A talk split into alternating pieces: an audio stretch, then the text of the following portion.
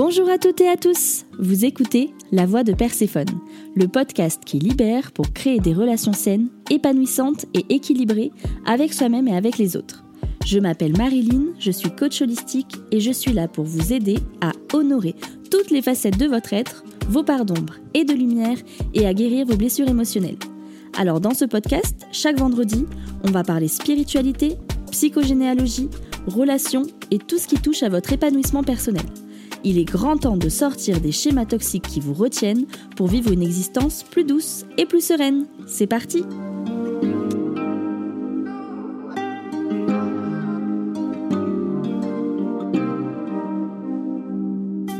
Hello hello, j'espère que tout le monde va bien, trop contente de vous retrouver une fois de plus sur euh, ce podcast, surtout pour vous parler euh, de ce que je vais aborder aujourd'hui. Aujourd'hui on va faire un petit peu un mix entre relations de couple et spiritualité. Euh, concrètement, comment faire quand on est une personne spirituelle et que notre partenaire est fermé à ça? C'est vraiment un, podcast que, j'ai plaisir à faire parce que je sais que j'ai échangé avec pas mal d'amis euh, qui sont des personnes spirituelles qui ont du mal en fait avec leur partenaire euh, parce qu'il est fermé à ça, parce qu'ils se comprennent pas, parce que c'est vraiment une source de, de conflit. Je connais même des personnes qui se sont séparées à cause de ça grâce à ça, parce que peut-être que ces personnes maintenant sont plus heureuses comme ça, mais en tout cas voilà, je voulais parler moi de ma propre expérience par rapport euh, à mon copain et par rapport à ce qu'on vit. Donc euh, concrètement, pour la petite anecdote, on va commencer par ça, c'est ça qui me vient. Quand on s'est rencontré avec mon, avec mon chéri, c'était vraiment drôle parce que moi je sortais d'un date euh, Tinder et puis c'était un mec qui était médecin ou pharmacien, je sais plus. Et lui, il était vraiment hyper cartésien. Et puis moi, je commençais déjà un peu à explorer euh, la spiritualité, euh, le monde de l'invisible, tester mes, intuitions, mes rêves, mes dons et tout ça. Et puis, euh, bon, on avait passé un date à discuter et tout ça. Et le mec m'avait dit quand même, donc je sentais qu'il y avait quand même une curiosité. Il m'avait dit, bon bah vas-y, est-ce que tu serais capable de me cerner là, étant donné que c'est la première fois qu'on se voit, qu'est-ce que tu ressens? Et puis donc je me suis connectée à mon intuition. Et je lui ai déballé un speech, un pitch, speech. Euh, et, il se trouve que je me suis pas du tout trompée euh, sur cette personne-là. Ce qui fait que, bon, il était un peu en mode, euh, waouh, ok, d'accord.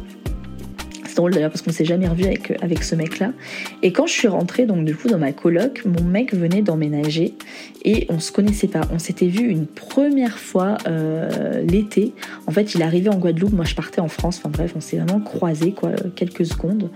Et il était avec une meuf en plus à ce moment-là. Et donc je le vois et il était complètement bourré quoi. Donc euh, il était en plus, euh, il venait d'emménager à mon étage parce que du coup j'avais une coloc qui était sur trois étages, c'était foutu comme ça en Guadeloupe. Et euh, donc il était, il était à mon étage au rez-de-chaussée avec ma coloc, donc on était trois en dessous. Et puis moi je commence à raconter mon date, voilà, ouais putain j'ai rencontré un mec hyper cartésien, c'était trop drôle. En vrai c'était hyper intéressant parce que moi j'ai, déballé mon truc là et puis c'était assez nourrissant finalement comme, comme discussion et ce qui s'était passé. Et puis donc à ce moment-là, mon mec était bourré et euh, il me regarde avec des yeux ahurissants et hyper jugeant en fait. Et euh, ce jour-là, je me souviens, mon mec est brut de décoffrage. C'est drôle parce que à chaque fois, on me dit Oh là là, ton mec il porte la gentillesse sur son visage, il a l'air trop gentil et tout. Oui, mon chéri est gentil, mais attention, c'est aussi quelqu'un qui a pas sa langue dans sa poche et qui peut être vraiment très brut de décoffrage, ce qui fait qu'on s'est déjà pas mal embrouillé par rapport à ça. Et euh, ce jour-là, il me regarde et il me dit euh, Putain, meuf, euh, t'as dû vivre des trucs vachement violents, toi, dans ta vie, pour penser à des trucs comme ça. Waouh Et je me souviens, là, je l'ai regardé. Et honnêtement, je suis contente parce que ça aurait été deux ans en arrière, je pense que j'aurais été capable de lui foutre mon pain dans la gueule. Clairement, il rigolera peut-être quand il écoutera cet épisode. Mais j'étais à un stade de ma vie où j'étais assez raisonnée, sage, posée. Ce qui fait que même s'il y avait une part de moi qui était blessée dans ce qu'il disait, j'avais suffisamment de maturité et de recul pour prendre euh, le truc, accueillir et vraiment faire preuve de, sagesse et pas partir comme ça en confrontation. Je me souviens ce soir-là, ma, ma, coloc, elle a fini par se barrer parce qu'il y avait une espèce de tension sexuelle, tension d'ego euh, entre nous deux, et du coup, elle avait fini par nous laisser tout seuls et on avait parlé jusqu'à 4 heures du matin alors que euh, je travaillais le lendemain. Lui, il n'avait pas encore trouvé de boulot, il venait vraiment d'arriver en Guadeloupe depuis deux jours, je crois. Et, et du coup, ouais, je me souviens que c'était vraiment particulier cette rencontre. Et j'étais allée voir mon meilleur pote de la coloc le lendemain. Je dis Oh, le mec là, je peux pas me l'encadrer, il va vite dégager de la coloc. C'est quoi ce mec? En plus, il est à moitié bourré. Bon, voilà, moi, forcément, avec un papa alcoolique, j'avais vraiment du mal avec les mecs qui buvaient. Et, euh, j'avais dit, mais c'est quoi ce mec? C'est un toxic boy euh, Vas-y, euh, j'espère qu'il va vite dégager parce que je sens qu'il va pas rester à la coloc. Et lui, il avait dit de son côté Ah non, mais elle, elle est mignonne, mais elle est complètement perchée, quoi, la, fille de, mon étage, quoi. Donc c'est vraiment trop drôle quand on y pense.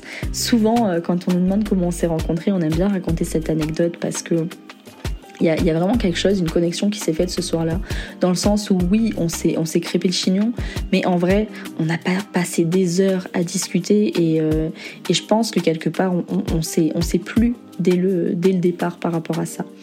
Et, euh, et notre, notre relation a, a pris un tournant assez rapidement puisque euh, on s'est cherché, on va dire, pendant un mois. Lui, il fréquentait une meuf, moi je fréquentais un mec. Enfin bref, on était un peu en mode chacun son truc. Et puis au final, on vivait ensemble, donc on se voyait quotidiennement. Moi, je me souviens, euh, je l'ai, euh, je l'ai un peu appâté avec la bouffe. J'adorais cuisiner, mais pour moi toute seule, c'était pas un truc que je faisais. Par contre, j'adorais quand je pouvais partager mes, mes plats. Donc, euh, j'ai bien cuisiné asiatique pendant des mois, enfin pendant un mois, à lui faire plaisir et tout ça pour un peu la madouer.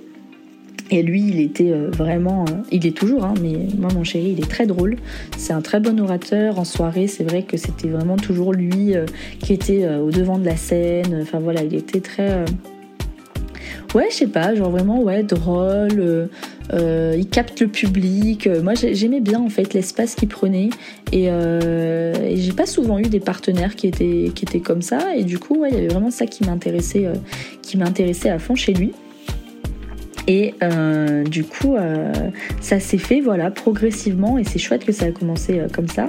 Et par contre, au bout d'un mois, bon bah voilà, hein, c'est passé ce qui s'est passé, on s'est de plus en plus rapproché et on s'est dit bon là, c'est soit on part dans une relation style plan cul et ça va mener à rien parce qu'on est en plus dans la même coloc et ça va pas être vraiment cool en fait si quelqu'un a envie d'aller voir quelqu'un d'autre soit on tente un truc. Et c'était drôle parce qu'en fait, euh, la première fois qu'on s'est embrassé, on était là en mode bon, on se remet pas, on se met surtout pas en couple. Et puis une semaine après, en fait, on s'est regardé en mode mais si, en fait, on a envie d'être en couple, c'est évident. Euh, mais ça faisait peur, ça faisait peur parce qu'on vivait ensemble et ce qui fait qu'on on, s'est installé ensemble très vite dans la même pièce parce qu'on s'est retrouvé euh, un mois à payer un loyer Enfin, chacun payait son loyer alors qu'on vivait dans la même maison, c'était un peu con. Donc on a emménagé officiellement ensemble euh, le 1er janvier, donc pour mon anniversaire 2022. Euh, Et en fait, euh, honnêtement, j'ai jamais été dans ce genre de relation aussi facile. C'est un truc de dingue hein, de dire ça. Moi, je me souviens, j'avais la croyance que je pouvais pas avoir de relation facile, je me ferais chier. Mais en fait, non, c'est facile dans un certain sens, mais je vous assure que ça demande quand même de l'entretien. Notre relation nous demande de l'entretien, ça nous demande beaucoup de communication. On fait également des compromis, même si on essaye de pas partir à la concession non plus. On fait voilà des compromis. Pour moi, il y a vraiment une différence entre les deux. On, on se sacrifie pas dans notre relation, on est, on est épanoui, on prend soin de nous euh, individuellement en tant que personne pour pouvoir vraiment euh, créer un couple qui fonctionne bien et, qui est bien et sain, quoi. Une relation sereine. Et, euh, et voilà quoi, depuis qu'on est ensemble, ça va faire deux ans, on va fêter nos deux ans la semaine prochaine à Rome et, et ça fonctionne bien. Mais c'est vrai qu'un un, élément clé, c'est ce que je vais aborder aujourd'hui dans le podcast, qui est par moments source de discorde, c'est que lui aujourd'hui il est vraiment fermé. alors je vais pas dire fermé, parce que ce serait mentir. Il est euh, sceptique, voilà, il est assez sceptique avec le monde spirituel.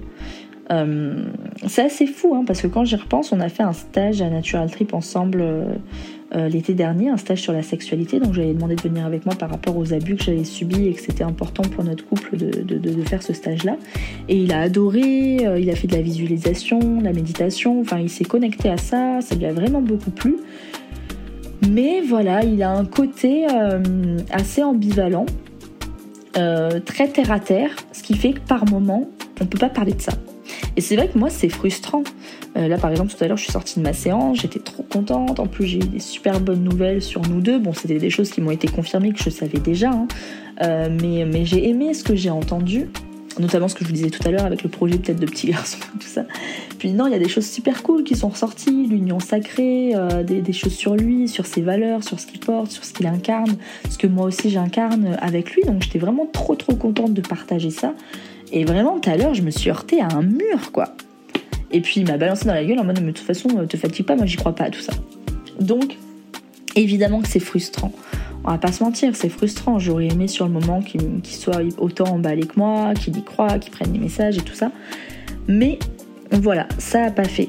Et je vais essayer, je sais pas trop si c'est des conseils que je peux donner par rapport à ça. Je pense que j'ai pas vraiment de conseils à donner là-dessus. Je vais juste encore une fois exposer ma vérité, mes ressentis qui seront peut-être différentes de, de, sa vérité à lui. C'est pour ça qu'on a eu l'idée aussi avec Jonathan de faire euh, des podcasts à deux ou peut-être lui seul. On va voir quel format on prendra, mais ça va certainement se faire quand on sera en voyage.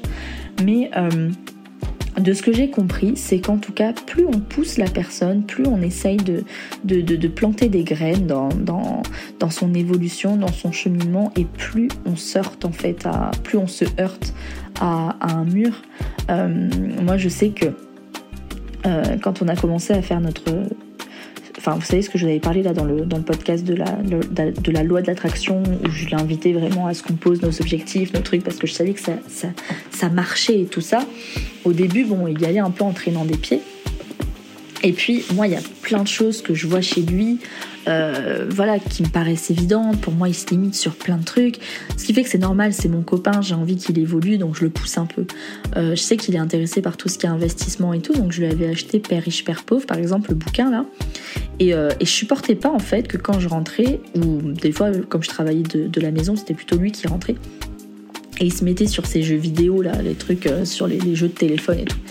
Et vraiment, je ne supportais pas ça, ça m'énervait. Je lui disais, mais putain, mais tu peux pas passer du temps à lire ton bouquin là plutôt que de passer une demi-heure là sur ton truc qui sert à rien. Et vraiment, c'était sujet de dispute. J'étais là en mode, mais élève-toi, euh, nourris-toi, nourris ta conscience de choses un peu plus, intéressantes et intelligentes que ça. Là, ça apporte rien, etc. Donc j'étais vraiment dans, ma frustration et, quelque part, euh, j'essayais hein, d'émettre un certain contrôle. Alors moi, je le voyais pas de la même manière parce que pour moi, je voulais juste l'aider et c'était naturel, mais en réalité, je pense que je le poussais. Et que plus je le poussais, moins ça marchait. Et quand euh, là, on, a été séparés géographiquement, parce que moi, du coup, je devais aller m'occuper de ma maman et puis lui, profiter aussi de ses parents, euh, je suis rentrée, il avait fini le livre Père riche, Père pauvre. Il m'a laissé un message en me disant Marilyn, je pose l'intention là euh, que j'ai envie de, développer euh, mes compétences par rapport à l'investissement, donc j'investis dans une formation, etc. Euh, allez, je me lance. Et puis il commençait en plus à utiliser des mots que j'utilise. par exemple, la dernière fois, j'entendais en train de parler avec, son pote, parler de boulot, et il était là en mode ouais, mais est-ce que ça vibre pour toi Est-ce que tu sens un truc? Donc, des fois, c'est trop marrant en fait parce que quand on lâche prise, il y a des choses qui se passent. Et je vous assure, et je crois que je l'avais déjà dit ça dans un autre épisode, les, les, Moi j'ai fait à peu près 3, là ça fait 3 ans, 3-4 ans que je chemine vraiment deep sur moi-même. Mais nous ça fait 2 ans qu'on est ensemble, je vous assure hein, que les 2 ans de travail personnel que j'ai fait sur moi, en fait il y a eu un... C'est comme si que ça avait déteint sur lui euh, ou c'est comme si lui avait déteint sur moi, je sais jamais ça, je sais pas, je me mélange dans le truc, mais ce que je veux dire, enfin vous comprenez, c'est que ça l'a touché en fait, ça l'a impacté indirectement. Et ce que j'ai compris, c'est qu'on n'a pas besoin en fait de les pousser. Il le fait naturellement, il est au chemin là où il doit être par rapport à ce qu'il est, par rapport à ce qu'il a vécu, par rapport à ce qu'il doit vivre en fait, et moi j'ai pas à intervenir là-dedans. Et oui, par moments c'est frustrant, de se heurter à un mur quand on a envie de partager ça avec son partenaire. Mais je pense que il est important de trouver des espaces où on peut le faire. C'est-à-dire par exemple, moi je sais que euh, là je vais mettre un message après dans mon petit groupe de, femmes que j'accompagne là sur le programme de 2024. Je vais leur parler de ma séance. Je sais déjà qu'elles vont être trop contentes, qu'elles vont vouloir prendre le numéro de la thérapeute, qu'elles vont être là en mode mais waouh, mais si. Donc ce qui fait que j'ai mes propres espaces maintenant pour nourrir ça. Si par exemple c'est vraiment un besoin chez moi d'échanger là-dessus, sur mon expérience avec les thérapeutes, parler de spiritualité, etc., c'est à moi de trouver des espaces pour parler. Mais en aucun cas je peux imposer à mon partenaire d'avoir ce genre de discussion si ça lui dit rien. Là peut-être que ça lui dit rien aujourd'hui, peut-être que dans trois ans, c'est lui qui va ouvrir une porte et qui va m'influencer ou qui va m'attirer en mode putain, mais regarde, il y a ça, ça, ça qui existe. Et c'est ça qui est beau aussi dans une relation de couple, euh, c'est de comprendre que notre complémentarité et notre force finalement, elle est aussi dans notre différence et dans tout ce qui nous oppose. Et, euh, et moi, je le vois et c'est trop marrant parce que souvent, quand on nous rencontre, quand on fait des nouvelles rencontres, souvent on me dit mais c'est dingue quand je vois Jonathan et quand je te vois toi, c'est deux personnes totalement différentes et en même temps qui se complètent de ouf et, et on a un couple qui est, qui est, très, qui est très fort, j'allais dire presque emblématique. on n'est pas encore hyper célèbre non plus, mais, mais je dis ça dans le sens où dans la coloc on avait vraiment aussi une certaine... Ouais, une certaine... Je, je pas le mot, mais quand je dis emblématique, c'était vraiment dans le sens où euh, on, est, on est très complices. On est très fort quand on est ensemble, ça se voit, on est comme des enfants, l'amour est palpable quoi.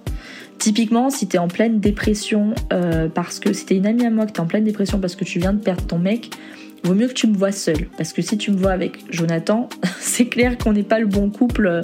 Tu vois, on est très euh, voilà collé, euh, très fusionnel, mais on n'est pas passionnel. Et au début, ça aussi, ça a été une difficulté pour moi. Moi, j'étais, dans des relations que passionnelles auparavant. Mais qui dit passion dit aussi quelque part destruction par moment. Euh, ouais, j'étais dans des, discussions très, enfin des des relations pardon qui étaient très conflictuelles. Il y avait beaucoup d'amour, c'était très passionnel, mais euh, ça nous a détruit à chaque fois.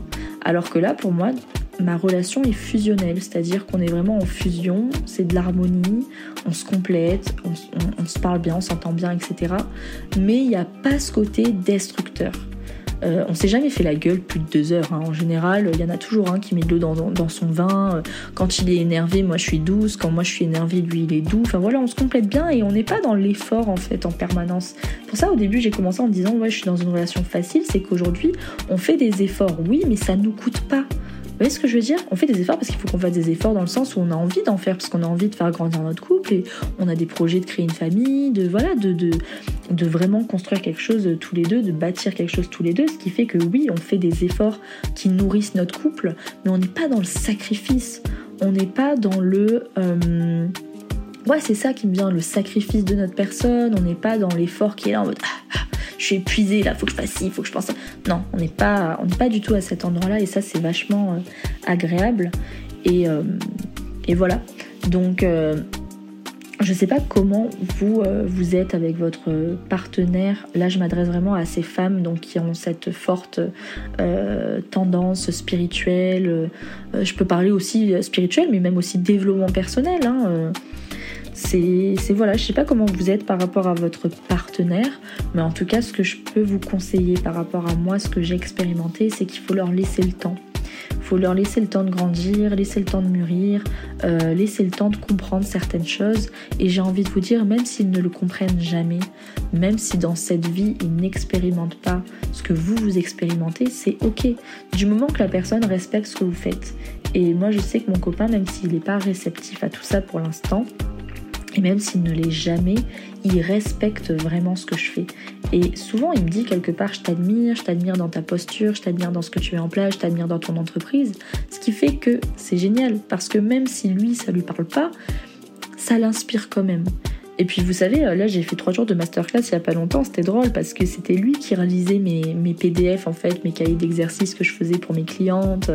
Euh, c'est ça, c'est fou quoi, c'est sympa parce que oui, ça lui parle pas, mais ça n'empêche qu'il fait vraiment partie de l'aventure euh, que je vis. Euh, il fait vraiment partie de ma vie. Euh, et, je l'honore pour ça. Et même quand on a fait le stage là sur la, sur la sexualité, c'était hyper fort parce que il a quand même compris certains enseignements, je pense, et il avait vraiment envie de participer pour moi à la base. Mais il y a vraiment quelque chose pour lui qui s'est passé dans ce stage, ce qui fait que ça a été génial et ça a été une libération. Euh, et, c'est pour ça que même le voyage, quelque part, oui, c'est un voyage initiatique que je fais. L'Asie, c'est mon pays d'origine. Mes, grands-parents maternels sont vietnamiens, ce qui fait que à la base, je vais en Asie pour ça. Lui était plutôt branché Amérique latine à la base.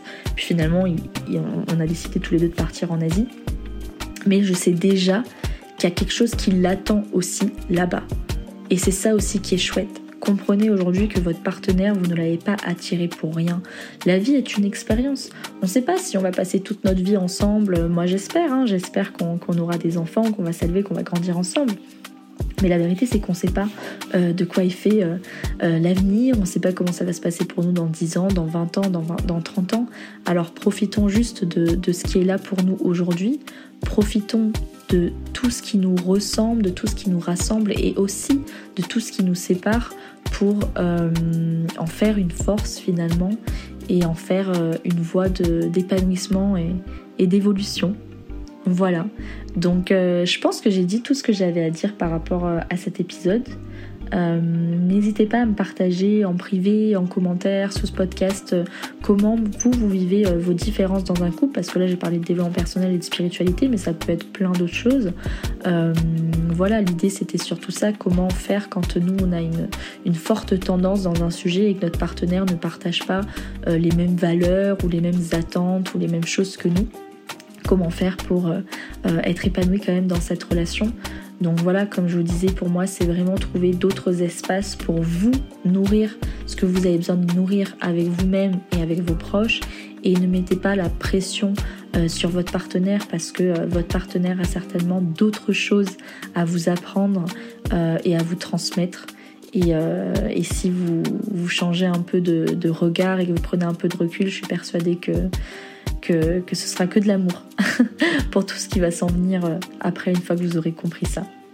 Donc voilà, en tout cas, ben écoutez, la prochaine fois que vous entendrez un épisode, je serai en Asie avec Jonathan, donc on va voir, euh, je sais pas encore quel sera le sujet de, la semaine prochaine, mais euh, en tout cas j'espère que vous avez apprécié, euh, enfin que vous aurez apprécié ce, tous ces derniers épisodes. S'il y a des choses qui vous viennent aussi sur la spiritualité, d'autres questions que vous voulez que j'aborde, n'hésitez pas en commentaire à me le mettre, moi je vais réfléchir aussi, voir si je clôture un peu ces épisodes sur la spiritualité ou s'il y a d'autres choses qui me viennent. Et puis voilà, on se retrouve euh, du coup vendredi prochain. Euh, et puis euh, bah, j'ai bien hâte, j'ai bien hâte de vous partager d'ici là tout ce qu'il y aura pour, pour moi de nouveau et pour nous avec Jonathan. Et bah, je vous embrasse très fort et je vous dis à bientôt.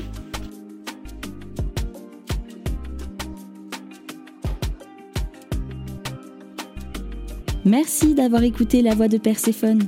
Si vous voulez en savoir plus sur mes accompagnements, n'hésitez pas à aller jeter un œil sur mon Instagram les underscore Perséphone. Si vous avez aimé cet épisode, vous m'aidez en le disant. Alors n'hésitez pas à réagir, raconter votre expérience ou poser vos questions en commentaire. La voix de Perséphone revient vendredi prochain. À bientôt!